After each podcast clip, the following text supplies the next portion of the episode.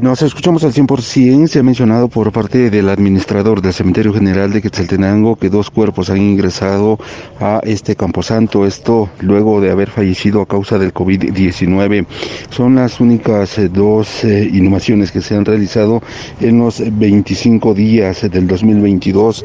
Sin embargo, se espera que la población pueda tomar las medidas de bioseguridad y continuar con las eh, jornadas de vacunación para evitar el deceso de familiares o de las mismas personas.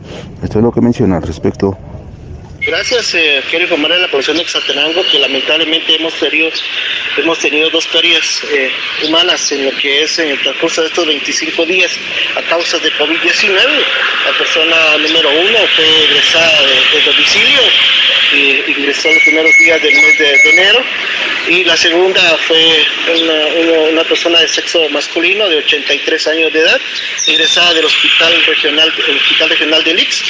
Eh, pues, lamentablemente pues, perdió la vida contra el COVID-19. Son dos personas que han ingresado, dos cadáveres, mejor dicho, que han ingresado por causas, por causas de COVID-19. Esto, pues, eh, importante mencionar que el personal en apresto cualquier situación. Sí, sí, sí, eh, por supuesto. El día, el día sábado fue que ingresó el último cadáver. Ingresó a las 23 horas eh, y estamos, como mencionamos, un personal apresto a las 24 horas del día para contar de, de darle servicio a la población del Santenango en, en estos momentos que lo necesita.